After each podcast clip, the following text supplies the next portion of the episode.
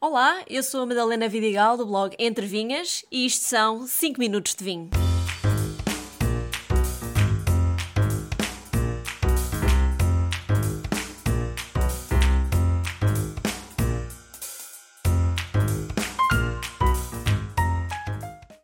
A semana passada falei das principais castas tintas no mundo. Hoje é vez de falar das castas brancas. E mais uma vez, trago um vinho português feito com uma casta estrangeira. É o caso do Ninfa Sauvignon Blanc, da região Tejo. Este é um vinho muito fresco e com acidez média, não só pela característica da casta, mas também da região. Sendo o Sauvignon Blanc conhecido pelo seu sabor a espargos verdes, este é um bom exemplo da casta. É elegante e muito agradável de beber, mesmo sem comida. E à semelhança do episódio anterior, também hoje as castas francesas vão predominar. Começando pela Chardonnay. Esta é considerada por muitos a rainha das uvas brancas, uma das mais conhecidas e plantadas no mundo. É ainda uma das castas utilizadas para fazer os famosos champanhes, além de grandes vinhos brancos. Como muitas castas antigas, a origem do Chardonnay remonta, na verdade, ao Médio Oriente, mas foi em França que encontrou o seu lar mais conhecido. O Chardonnay origina um vinho branco de cor palha dourada, acidez naturalmente média-baixa, que pode passar ou não por madeira, embora habitualmente estagie a madeira. É também conhecida pelo sabor a melão, a frutos exóticos e maçã, mas quando fermenta e envelhece em barricas de carvalho, pode, além da madeira, um, apresentar notas de baunilha e manteiga. O Sauvignon Blanc, além do que eu já falei na apresentação do vinho, esta é a segunda casta branca mais plantada no mundo.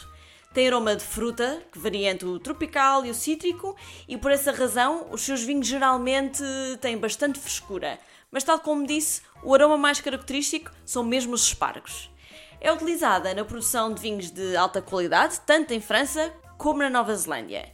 E uma curiosidade: o Sauvignon Blanc, juntamente com o Cabernet Franc, deu origem à Cabernet Sauvignon, que já contei no episódio anterior, que é das mais plantadas e famosas castas do mundo. O Riesling.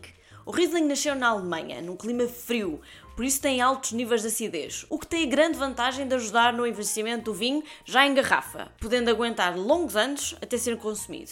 Uh, o Riesling tem cachos médios e bagos pequenos e delicados e uma cor verde amarelado.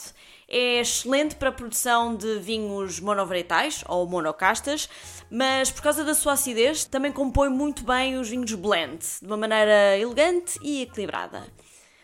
A uva Riesling é extremamente versátil. Daqui é possível fazer vinhos secos, meio secos, suaves e até mesmo vinhos doces de sobremesa, dependendo da forma como é processada na adega. Dependendo da região do mundo onde é plantada, a Riesling pode desenvolver aromas muito diferentes, desde abacaxi, pêssego e pera, até aos citrinos e casca de laranja. No entanto, os aromas que mais distinguem a casta Riesling são assim aromas menos comuns, como a pedra de isqueiro ou até mesmo o petróleo. Semillon. A casta de Semillon uh, nasceu em Bordeaux, em França, mas tal como todas as outras aqui faladas, já se espalhou um pouco por todo o mundo, inclusivamente o Novo Mundo, sendo que hoje é cultivada também, por exemplo, na Argentina, Chile e Austrália. Os seus vinhos normalmente também têm uma acidez baixa. Dependendo da parte do mundo onde é cultivada, as suas características principais também mudam, como é óbvio. Nos vinhos produzidos em Bordeaux, em França, por exemplo, os aromas são mais cítricos e ligeiramente adocicados. Quando a casta está na Austrália, torna-se mais amanteigada e aveludada. Em qualquer dos casos, produz um vinho que envelhece muito bem. E juntamente com o Sauvignon Blanc, a Semillon é a base dos famosos vinhos doces de Sauternes, em França. Outra casta internacional que viaja muito e é bastante utilizada aqui em Portugal é o Viognier. É uma casta francesa, um ícone da região norte do Rhône e famosa pelos seus vinhos golosos, especialmente florais. O que justifica o facto de, por vezes, até ser utilizada para intensificar aromas nos vinhos tintos. Outra casta que começa a crescer e a ganhar espaço aqui em Portugal também é a alemã Gewürztraminer. Não é fácil de pronunciar, mas se estiverem atentos, vão começar a encontrá-la nos rótulos dos vinhos em Portugal.